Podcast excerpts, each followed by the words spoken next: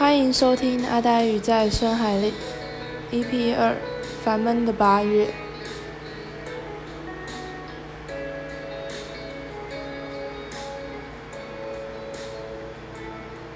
Hello，大家好。算现在已经九月了，然后我才在这边录八月的 Podcast，真的是超糟糕。我真的没有想到，我刚做 Podcast 没多久就会开始犯拖延症，而且才第二集。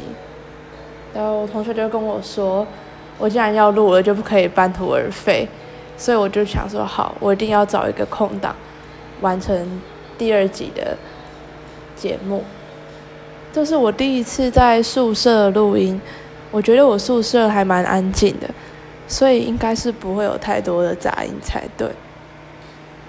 我在上礼拜的时候就搬到我的宿舍，我已经在我的宿舍一个礼拜，然后。我住的是双人房，我室友还没有进来。我每天都在一个既期待又害怕受伤害的心情，都在想说：天哪，我受到是谁？然后偷偷的期待室友是一个漂亮的妹子。她到现在都还没有出现，真的不知道什么时候会出现。我有在想说，会不会我室友其实是外国人，然后他已经在台湾了，可是他必须去隔离十四天，所以他才那么晚。出现，因为我们现在离开学已经剩大概一个礼拜，然后他就是一点迹象都没有，也没有先搬行李，就是完完全全什么都没有，超紧张的。我以为他今天会出现，我想说他如果今天出现，我就可以顺理成章的不录节目了。嗯，没想到还没有出现，所以我就在这里继续录我的 podcast。为什么说是烦闷的八月呢？我觉得八月有一种很明显比七月还要重的炎热感，而且湿气又更重了。然后也陆陆续续有几个台风经过，不过都没有直接进来台湾。我觉得我们真的蛮幸运的。就常常听到大家说台湾是一座鬼岛，不过更多的时候我还是觉得它是宝岛。很多事情，呃，我们还是遇到很多很令人难过的天灾人祸。但是有时候看看其他世界各地更需要帮助的人，就会觉得真的很知足。我们甚至已经，我觉得这几年台风都没有到很严重。我有生以来记忆最深刻的风灾，应该真的是八八风灾，之后就完全没有这种呃那么惨烈的经历。我觉得真的是很幸福的事情。今年又是。疫情年嘛，我觉得台湾到现在还可以这样。我从就是台南上台北之后，我还是常常不戴口罩，而且我以为不戴口罩我会进不去图书馆，结果还是进去了。好，这是不对的行为哈，不要学我，也不要去检举我，不然我要被罚款，不然或是我之后就进不去图书馆了。那我现在上来到目前为止。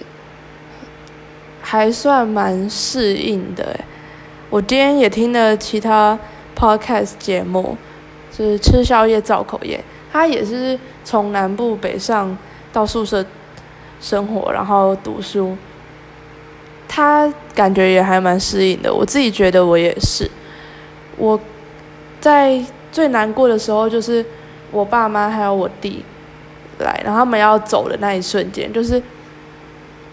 那一瞬间真的会有一种想哭的感觉，特别是后来我知道我妈跟我弟都有哭之后，真的会有一种很难描述的难过。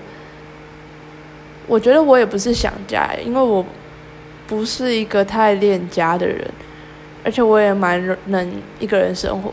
我读高中的时候就是也有一个人去看过电影啊，然后常常一个人吃晚餐，就是很 OK，我不会觉得。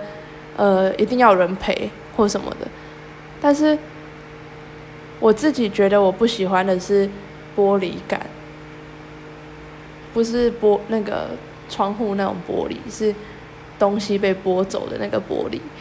就像我跟我弟吧，那种你跟他黏了很久很久，你会真的会越来越如胶似漆，然后那一瞬间你会发现你跟他会必须分开的时候，那种那一秒。的感觉就是，我会有一种被剥开的感受，好难，好微妙的形容，就是好像要把你从对方身上拔下来，也算是一种撕裂感吧。就是这是目前为止让我觉得最难过的事情。但是过了那个瞬间之后就还好。这几天我就适应蛮多，而且我就很热衷于布置我的房间。我刚才有说我住的是双人房，那在很多人眼里，我房间应该是很豪华，而且我这个礼拜买了超多家具，还有一堆我很需要生活的文具啊、梳妆用品之类的。我完全不敢去记账，就是我很努力在记账，因为我自己是一个很在乎金钱流动的人。我很多朋友也都觉得我很节省，但是。我就是记账记到乱掉，我脾气又很不好，我就会很生气。然后很生气之后，我就会用很多奇奇怪怪的方法，让自己花少一点钱。我会去算一些，比如说我会去全联买打六折的蛋糕，然后它其实可能过一天就会过期，但是我觉得它就是看起来不会坏掉的东西，我就冰在冰箱里面，然后算一算我可以吃四天的早餐，然后这样一天早餐可能只要十几二十块，我就觉得很划算。不过这是目前，我也不可能每天都吃那个全年蛋糕，它终究是会有吃完的一天。接下来我就又要在想，我接下来早餐要吃什么。还有，我也会去，我真的是会算准那个要在屈臣氏七七折啊什么八五折的时候去买东西的人。而且，就算我缺，我就会想办法撑到有打折的那一天再去。我从以前买书就是这样，我很超级喜欢买书，我花最多钱的就是在买书上面。我买书的时候就是精打细算到爆炸。我用博客来，我可以可能两千块的书，然后我花一千二买，或是更少。然后到处找人凑，我一堆折价券，然后一定要在那个会员日有打折的时候啊，然后用还要再用折价券。然后假设它是一千块一笔，然后我两千块的话，我就拆两个订单，然后这样就可以再多折，类似这样。有时候我觉得我其实还蛮吝啬的，对，可是买自己呃。不太会乱花钱啊！我去买衣服的时候也是跟朋友去逛街，我很容易心动。可是真的要到下手，真的蛮有难度。可能是因为我自己衣服也很多，就类似这样。我而且我还蛮享受购物的时候天人交战的感觉。哦，像昨天我就突然有一种购物欲，就是我很想花钱，但是我又不想花我的现金，然后就看到我还有成品礼券，我就跑去成品。然后把那个买到刚好那个礼券，我觉得我想要花到的量，就花掉。对啊，我觉得我之后可能可以有一集节目专门在谈如何在台北省钱。我觉得真的超难。我前几天看到一碗六十元的鱼丸汤，我觉得超夸张，在公馆夜市，我忘记店名了，我就是路过，然后粉圆冰要五十块。虽然它很好吃啊，但我觉得超级不 OK 的。台南的宜安会只要四十五块，八宝饼五种口味，然后加饼四十五块，超大碗，可以当一餐吃。然后粉圆冰可能只能当宵夜，也要五十块。我觉得我真的有感受到物价差距。虽然有些人觉得南北物价差距其实没有那么大，但是对我来讲，我自己这个礼拜的感受是还蛮大的。我在台南读书，高中的时候，呃，我们都常常去娱乐街，然后娱乐街都被说是喷街，就是很难吃这样。那个时候我看娱乐街价钱，我就觉得没有很便宜，大概就是八九十块或一个很大碗的炒饭，我就觉得哦，为什么我要花那么多钱吃一堆淀粉？但是现在上台北之后，就觉得八九十块有一碗炒饭是多美好的事情。我可能要花一百二十块才有一个鸡腿便当，到底什么鬼？好，我觉得我要努力放下台南人的矜持。我有同学他去新生训练，然后就被同队的人问说：“你是不是觉得台北食物很难吃？”然后我同学就直接回答说：“对。”我觉得超好笑。我自己是觉得不难吃，但是就是太贵了。好，那。接下来聊完一些，大概聊了一些最近的生活，我要来和大家分享八月的推荐书籍，还有推荐电影，大家可以小小休息个几秒。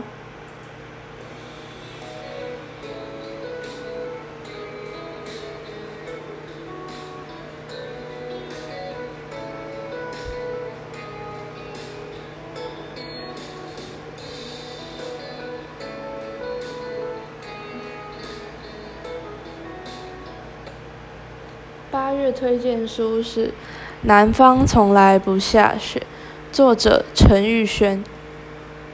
为什么挑这本书呢？我觉得它对我来讲是很适合在八月阅读。第一点，呃，这个书名还有它的书风，就会给人一种夏天南国的氛围，很浓重。然后。我自己就是在南方长大的小孩嘛，真的是一年四季都像夏天，可能一年里面只有十五天是秋天吧，真的很热，非常热。我上台北之后，觉得可能因为台湾很小，气候的差异，呃，跟其他国家比起来，的确没那么大。那台北白天也是超级热，但是我觉得晚上就差很多。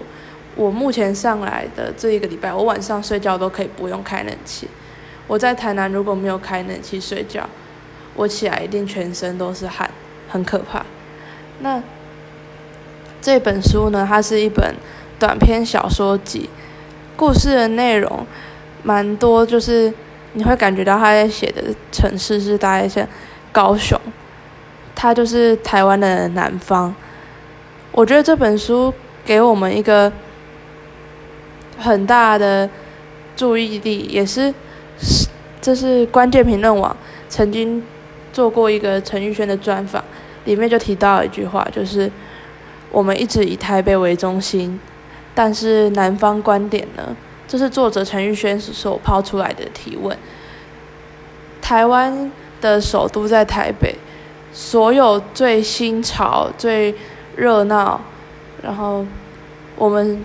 所谓比较文明的东西都在台北发生，我们也会自然而然的以台北打转，那台北也就被大家戏称为天龙国。那自己我自己看到的是，我觉得南北差异是真的有的，而且它可能很细微，你平常生活没有感觉，但是在某些很重大的事情上面去一对比，你就会感受到很巨大的差异。我觉得台湾都是一个好生活的地方，所以以你要活下去来讲，我觉得你在台湾的哪里都很好活，但是你活的方式就差很多。像而且我很明显的会觉得这几年台北已经到一个比较稳定的生活阶段，毕竟呃不管是在学术或是升学方面，或是他们在呃施政。我不是说他们施政是好的，而是他们的，比如说行政跟立法的关系，议会跟政府啊，然后学生平常的生活方式，读书补习、社团啊这些，我觉得都是有一个一定的品质，而且很稳定。他们已经有一套生存的方式。那相较于我自己在高雄跟台南生活过，我觉得。真的有比较混乱一点，但是这种那种南方的混乱就是一种会让人很舒服，然后去忘记它外面的混乱那种感觉，很微妙。我说不太出来哪里比较好，我自己是都有喜欢的点，但是我会觉得我们的确要花一点心力去关注在台北以外的地区，我们要如何给他们一点。支持嘛，或是不是，而不是事事以台北为中心。我觉得是这样。这本书的作者他是一在彰化长大的小孩，所以他其实是中部人。那他写这本书，我觉得很有趣，是它里面有非常多充满台味的东西。你可以看到一些，嗯，比如说眷村。的长辈，或是一些孩子的成长历程，都会觉得非常有共鸣。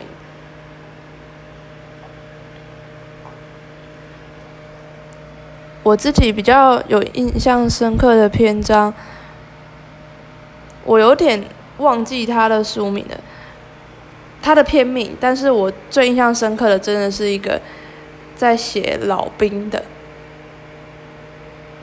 因为我就觉得他里面在写一个黄埔新村，里面，然后他发现这个眷村跟生力人有关系，甚至也有白色恐怖的受害者。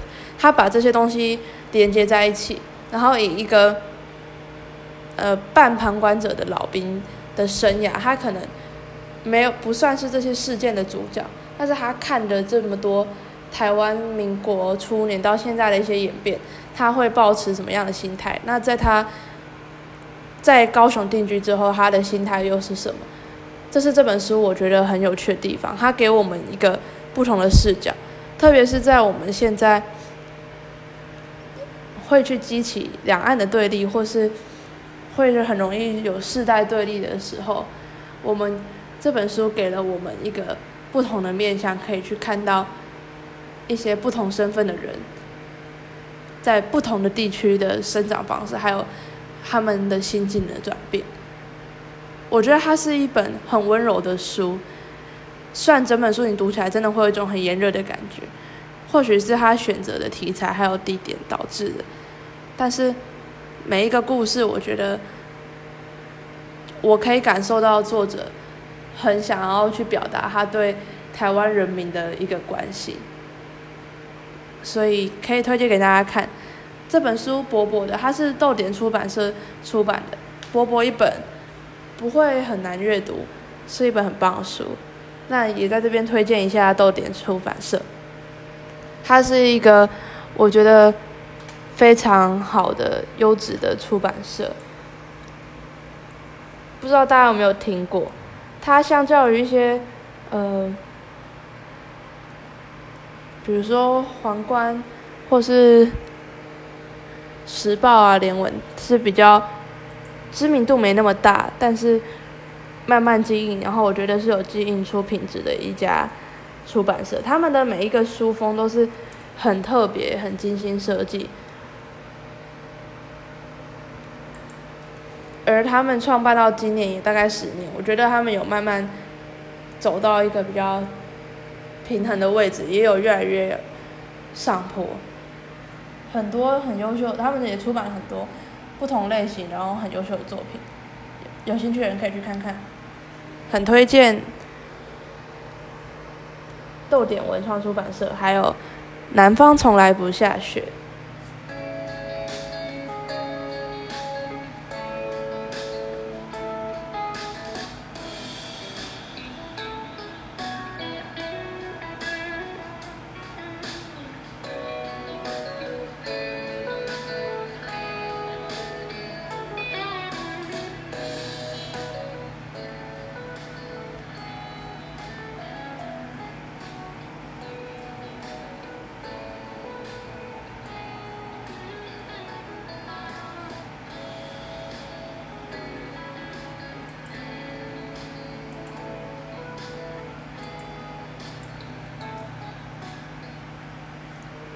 推荐电影《怪胎》，这是一部国片。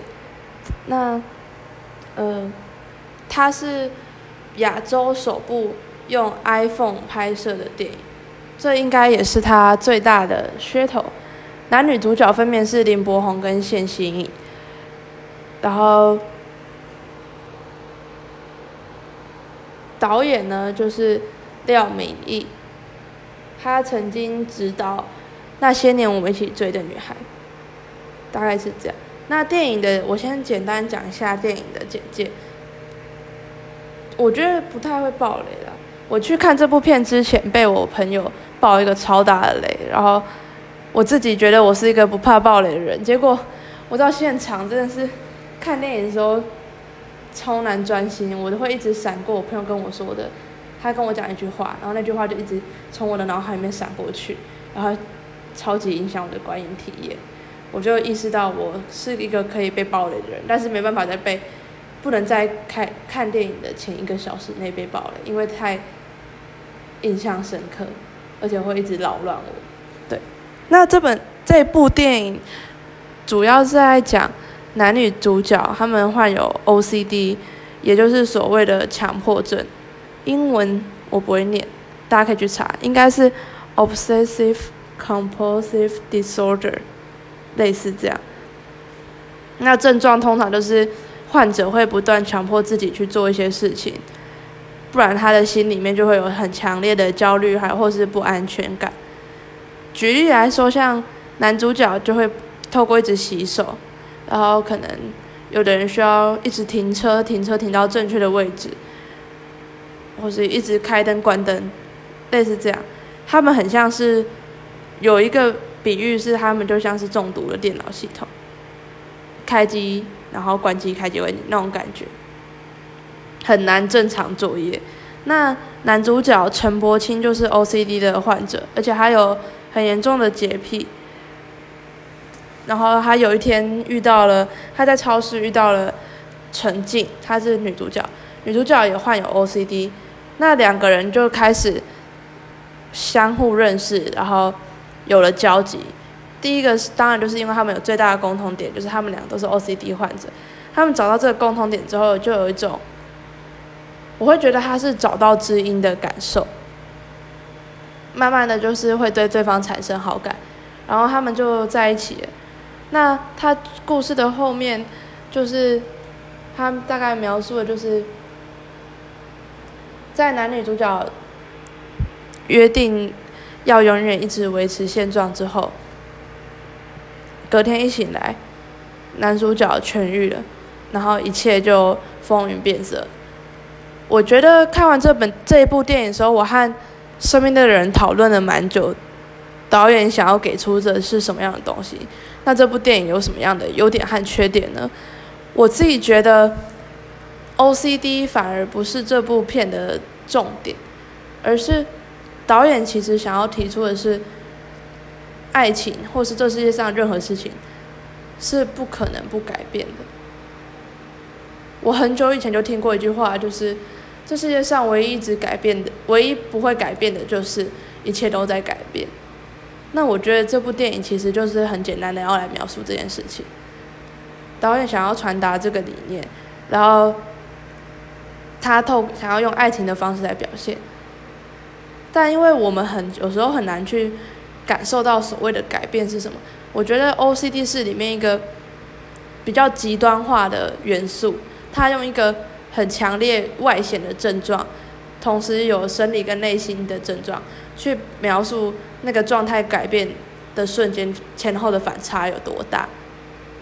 所以我会觉得这部片叫做《怪胎》，我们可能会就是一开始去看之前，你会有一点点期待，是希望他有多一点心力，或是。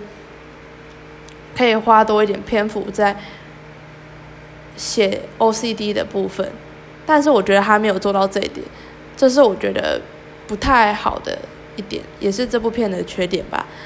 因为他毕竟都用了这个片名，我还是会期待他可以有一些更深入的描写，或是至少可以让 OCD 不是表面看起来无厘头、可爱、轻松，然后。这样的元素，而是可以让我们更感受到男女主角患那个 OCD 的焦虑，或是他们的不安。我会觉得他有一一点点描写到皮，没有描写到骨那种感觉。那剧情上，我觉得整体是还不错的，只是后面有一个小小的疑问，我不知道它是瑕疵还是什么。如果会怕暴力的人，可以这边先不要听，大概一分钟，我讲一下。就是，呃，他前面先描写了，假设是男主角痊愈会发生什么事，而后画面结果到了结局的时候，事情变成是女主角痊痊愈。那女主角痊愈的时候，她就会把自己用自己去设想自己会做出什么事情，她把自己带入男主角。的身份就是女主角做梦梦到男主角痊愈，那她把自己带入那个梦里面，但是她在带入这个梦的时候，有中间有一些蛮奇怪的点。因为男主角跟女主角毕竟是身份背景不一样的人，就算他们有一样的病，但是他们的个性跟成长环境就是不一样。那在女主角去预测的时候，她是把自己完全变成男主角，她甚至在预测的过程中是用男主角的职业去思考这一连串事情。那如果是这样的话，我们就会认为她是把自己带入男主角嘛？可是她后面又一个小小的片段，又变成不是她带入男主角，而是他就是她自己，就是有一点这边有一点小混乱，我不知道他是小瑕疵还是我没有看懂。如果是我没有看懂的话，我会考虑再去二刷，等下档之后再去看清楚一点，到底为什么还要这样描写。对，还有就是，呃，这部片被很多人诟病的。或是被很多人讨论的是，里面男主角的职业是一名翻译，那他的薪水在当外聘编辑的时候就有三万二，进去当成责编的时候就有五万二，然后他们男女主角在台北市区租的房子，里面的家具都非常的漂亮，然后有设计感，然后房间也很房子超大，这真的是超级不合理。我自己上来台北。这个礼拜，我就觉得，到底是怎么做到，或是说，出版业真的是这个行情吗？因为我自己也是文，算是文字工作者吧，虽然我没有很喜欢这个称呼。呃，我自己也算是一名作家好了。那我在跟我的责编聊天，或是我之前到那个出版社的现场的时候，我觉得那边环境也很好，但是他没有给我告诉我，或是。我没有看过任何一个资料，或是也没有人跟我说，外聘编辑有三万二的薪水，然后一进去就有五万二，他甚至是新人，他一进去就接管理职，就有五万二，还有年终奖金，还有出国的员工旅游，这什么梦幻工作？我看电影的时候就觉得，我真的是等我大学毕业就去这家出版社工作好了，怎么那么美好？对啊，不知道是不是我对台。台湾的薪水行情太没有期待，还是这部电影太扯，就是让我觉得很奇怪的点。我自己的感觉会觉得是外聘低于三万二，进去之后是三万二，可是他说外聘就三万二，好好不合理哦。如果有人对于这个薪水有什么想法，可以告诉我一下，或是有人知道到底正常的则翻译翻译。加，嗯，翻译编辑到底是多少的薪水？而且那些房子到底要多少租金？我觉得租金真的很贵。我会觉得影响南北物价最大的一点就是租金。我上来之后就是我们学校附近的房子，你看它可能有点旧或者有点破烂，然后超小的单人套房吧，随随便便就要一万，好可怕。对好，那《怪胎》这部电影，我觉得里面最棒的真的是它的拍摄手法，它放了很多小巧思。它是用 iPhone 拍摄，我有看他们拍摄的一些花絮，它只有用一台 iPhone 稳定器跟可能一个广角镜头，就这样拍完了整部电影。但我在观影的时候就会很留意它的画面，我觉得真的很佩服。我，呃，它的画质我觉得是 OK 的。它有塑造出一种颗粒感，我不会觉得它是画质不好，而是它刻意塑造的一个感觉。然后它里面的一些镜头啊，不同角度都用的很刚好。然后相机、手机的景深就是没有相相机或者是就是相机摄影机来的好，它没有那么多的光圈可以去调，可以换镜头。但是这部电影完全。他用导演用很多方式，让你可以把视线聚焦在男主角身上，不一定要透过景深，很厉害。然后还有导演在用了一个很明显的小巧思，是在两个人都生病的时候，画面是正方形的，他也给我们一种方方正正、有点整齐，然后像是强迫症患者的那种感觉。那当有人痊愈的那一瞬间，画面就恢复到一般电影的比例。这是我觉得非常非常棒，而且是一个不太需要门槛，大家观众都可以感受到他想要表达什么的一个做法，很推荐。那这部电影，我觉得它是有缺点的。坦白说，它缺点还蛮明显的。但是我觉得它是一部值得看的电影。它不是必看的电影，但是它是值得看的电影。这是我跟我朋友讨论很久之后的结果。而且在现在电影院片那么缺的情况下，疫情的关系，很多片都延档。我觉得它是近期数一数二值得看国片。它的内容是舒服，抛出的题目也是会令人深思，拍摄手法是好的，然后男女主角的演技也是很 OK。不过男主角身材实在是可以注意点哦，他跟剧情的男主角实在不是很合理。对，女主角超级可爱，大概就是我对这部片的想法。如果我最近不知道看什么电影，又想要支持一下台湾的电影产业的话，非常推荐去看《怪胎》。好，我的这个月的介绍好像就到这边了。我再跟大家推荐一首歌，我的八月歌单里面的第一首，就叫做《August》，它是 Taylor Swift 最新的专辑《Folklore》里面的一首歌，不知道大家听过了没？没听过的话，可以去找来听听看，因为我不能直接播，这样违法。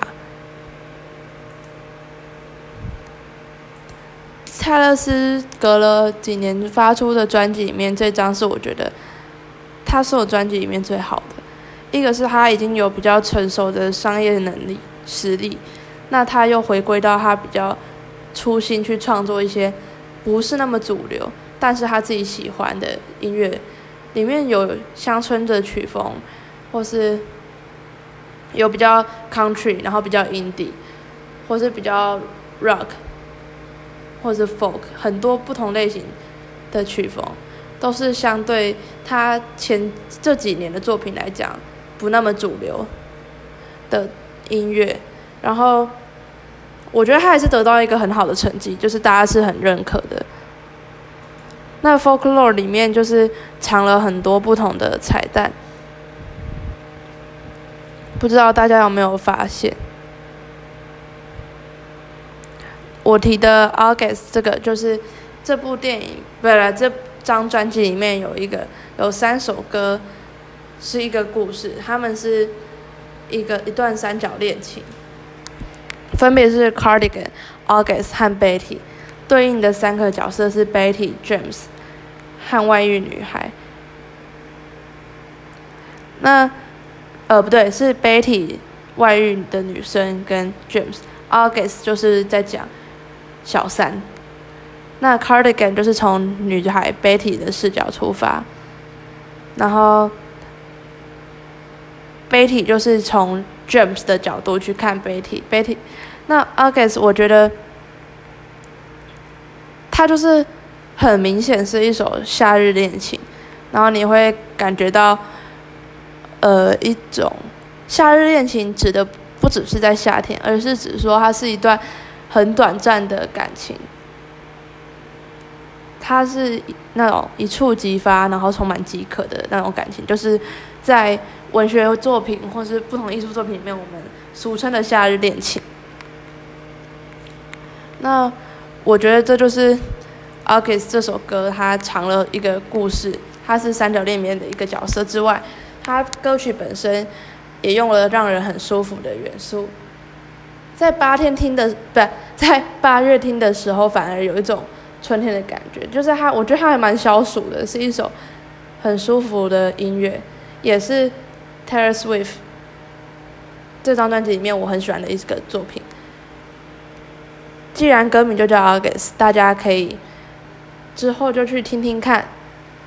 虽然八月已经过了，我还在这边录八月的节目，反正就是很推荐。九月的话，我应该不会再拖那么久了吧？我九月的内容应该很快就可以安排好。